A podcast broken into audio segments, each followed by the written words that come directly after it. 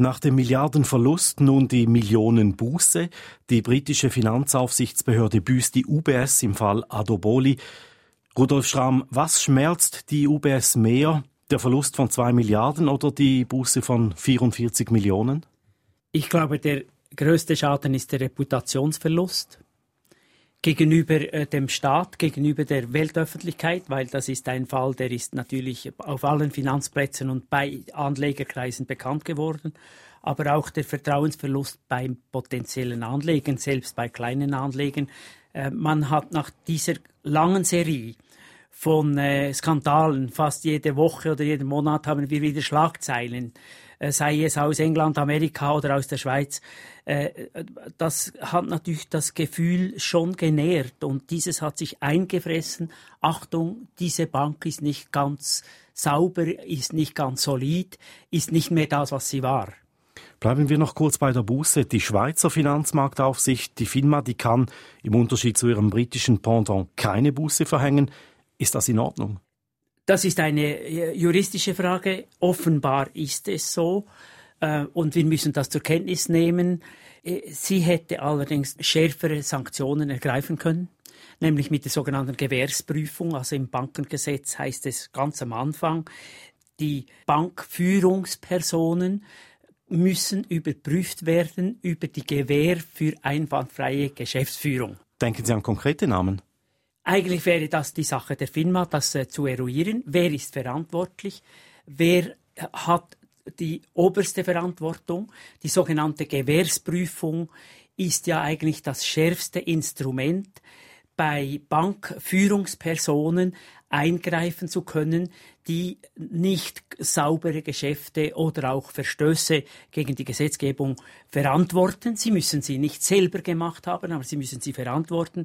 Und offenbar hat ja diese Gewährsprüfung nicht stattgefunden. Es wurde auch kritisiert von verschiedenen Internetjournals, dass eigentlich die FINMA das letzte wirksamste Mittel, das auch präventiv wirkt, weil es dann eben auch in die Persönlichkeit der Führungsperson eingreift, dass man das nicht angewandt hat. Aber diese Frage erübrigt sich jetzt. Verwaltungsratspräsident Villiger ist weg, Konzernchef Grübel ist weg und Investmentbankchef Kengeter ist, sagen wir, auf das Abstellgleis geschoben worden. Jein. Es erübrigt sich jetzt im aktuellen Geschäft. Hingegen soll die Gewährsprüfung auch nach Willen des ursprünglichen Gesetzgebers auch dazu dienen, Leute, die gestrauchelt sind, äh, krumme Touren äh, verantworten in Banken, dann durch die Gewährsprüfung daran zu hindern, weiter in neue Banken einzusteigen. Nicht wahr? Also fast eine Art indirektes äh, Geschäftsverbot im Bankenbereich. Es gab einige Fälle, die sind dann zu Hedgefonds abgewandert. Wir wissen jetzt nichts von dieser Gewährsprüfung und das wäre natürlich auch präventiv für Bankverantwortliche ein sehr einschneidendes Instrument, dass sie nämlich wissen, man kann mich nicht einfach nur entlassen und vielleicht noch mit einem Bonus abspeisen, sondern ich habe lebenslänglich auch dann sozusagen ein Reputationsproblem. Mit Kritik hat die FINMA aber nicht gespart, schwere Mängel bei der Risikokontrolle und die FINMA hat der UBS einen Aufpasser zur Seite gestellt. Ist das möglicherweise noch schmerzhafter für die UBS als die Buße? Das ist äh, von außen schwer zu beurteilen, was dieser Aufpasser will, was er soll. Braucht es den Aufpasser intern? Wäre es nicht auch möglich, einfach das Reporting, sozusagen wöchentliche Reporting gegenüber der FINMA zu verstärken? Das ist offen. Ich glaube, die FINMA hat ein bisschen Window-Dressing betrieben, also ein bisschen äh, auch äh, äh, für das Schaufenster einschneidende Maßnahmen bekannt gegeben.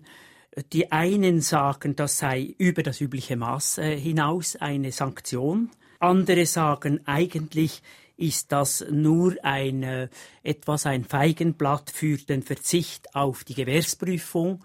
Denken Sie an den Inside Paradeplatz, die das massiv kritisiert haben. Das ist jetzt eine Ansichtssache. Ich möchte mich jetzt nicht auf das juristische Geleise begeben. Das ist sicher noch nicht ausdiskutiert. Ansichtssache, aber ein enormes Misstrauensvotum. Es ist natürlich jetzt ein Misstrauensvotum, weil es gerade eben den Casino-Teil, also das vor allem das Investmentbanking betrifft, vor allem auch das Investmentbanking mit, mit dem Handel von strukturierten Produkten mit festverzinslichen. Allerdings kann man auch sagen, dass ausgerechnet dieser Bereich ja abgebaut werden soll.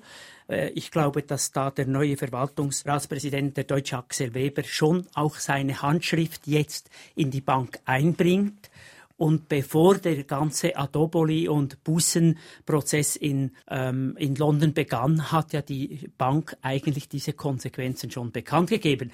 Ma möglicherweise auch in Vorausschau dessen, was in London dann gerügt wird. Die FINMA, die sitzt jetzt gewissermaßen in der Geschäftsleitung der UBS und entscheidet über operative Fragen mit.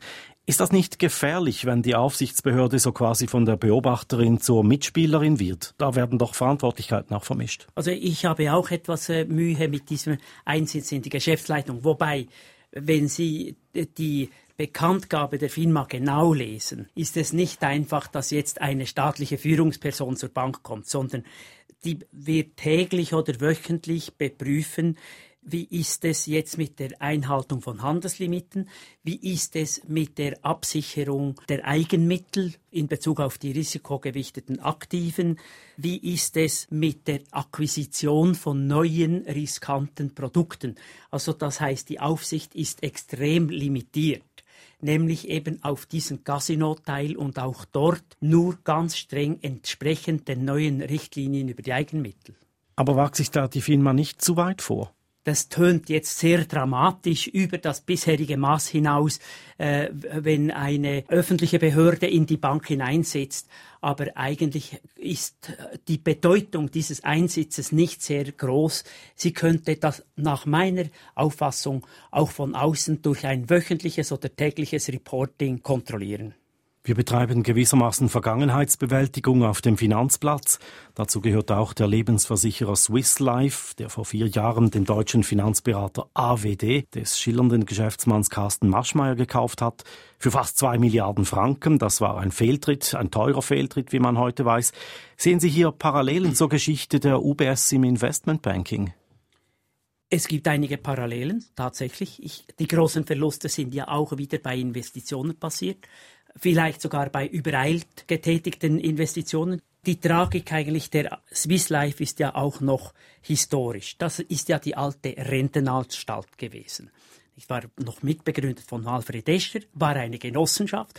1998, 99 wurde sie umgewandelt in eine AG. Drei Jahre später ist sie schon erstmals am Konkurs vorbeigeschrammt, hat das ganze Eigenkapital verloren, das in 140 Jahren angehäuft worden ist. Und jetzt, sieben Jahre später, ist sie nochmals oder zehn Jahre später nochmals ganz stark äh, sozusagen in Mitleidenschaft gezogen worden. Das politisch Bekannte ist natürlich auch, dass der bisherige Präsident der Economie Suisse in verantwortlicher Stelle war auch im Rahmen des Verwaltungsrats als Vizepräsident äh, Gerold Bühr, der da mitentschieden hat und den man jetzt und anderen vorwirft, das Ganze, die Due Diligence Prüfung dieser AWD, äh, dieser deutschen Versicherungsbroker, Makler, Spekulationsfirma, die sei nicht gut geprüft worden und die Verantwortlichen in Zürich seien eigentlich diesem Finanzspekulant Maschmeyer etwas äh, sozusagen auf den Leim gekrochen. Das ist ja noch das politisch Sensible, innenpolitisch Sensible an der ganzen Sache. Vergangenheitsbewältigung ist das Stichwort. Das trifft auch auf das Steuerabkommen mit Deutschland zu, das die Länderkammer des deutschen Parlaments, der Bundesrat, versenkt hat. Hat Deutschland damit einen Fehler begangen? Das wird erst äh, die Zukunft weisen. Ich gehe davon aus, dass im Moment keine Gelder nach Deutschland fließen. Aber ich gehe auch davon aus, dass die Deutschen einen Plan B haben, vor allem die SPD, die möglicherweise nächstes Jahr wieder an der Regierung ist, nämlich dass sie auf andere Weise Druck auf die Schweiz ausüben, nämlich über die Brüsseler Szenerie. Kurz, wir sind noch mittendrin, aber im Moment stellen sich jetzt natürlich schon Fragen auch für die Schweiz. Auf diese kommen wir noch, aber mit dem Nein Deutschlands Da ermöglichen die Deutschen ja erst recht diese Abschleicher, die kritisiert wurden. Es bleibt mehr Zeit für die, um ihr Geld, wenn es sie denn überhaupt gibt, um ihr Geld anderswo zu verstecken und sehr viele Fälle verjähren. Das ist richtig und das ist wahrscheinlich den äh, deutschen Verantwortlichen auch bewusst. Im Moment fließen keine Geldströme und die Zeit läuft und äh, jedes Jahr ist ein Jahr äh, dann verloren durch Verjährung. Aber nicht wahr, die Überlegung war ja der Gegnerschaft vor allem auch noch die, wir wollen auch einen Durchgriff auf die Einkommensbesteuerung. Die Abgeltungssteuer erfasst ja nur die Besteuerung der Zins- und Kapitalerträge in der Schweiz, aber nicht die Besteuerung des Einkommens beim Entstehen als Einkommen in der Schweiz.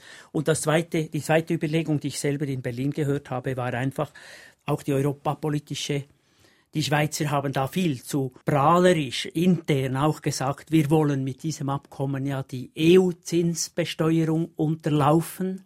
Das wurde sogar proklamiert von Bankiers und von der Finanzministerin. Und das hat natürlich die Europapolitiker in Berlin auf den Plan gerufen und hat gesagt, wir wollen jetzt nicht sozusagen noch äh, die, diesen ganzen Brüsseler Prozess damit erschweren. Sie haben vorher gesagt, für die Schweiz stellen sich nun Fragen, welche konkret, ob sie auf direktem Weg in den Informationsaustausch einsteigen soll. Wie es jetzt äh, weiter äh, herauskommt, sind jetzt, äh, glaube ich, zwei äh, Fragen. Das erste ist im Bundesbären. Wie wird der Bundesrat weiterfahren? Wie wird das Staatssekretariat weiterfahren?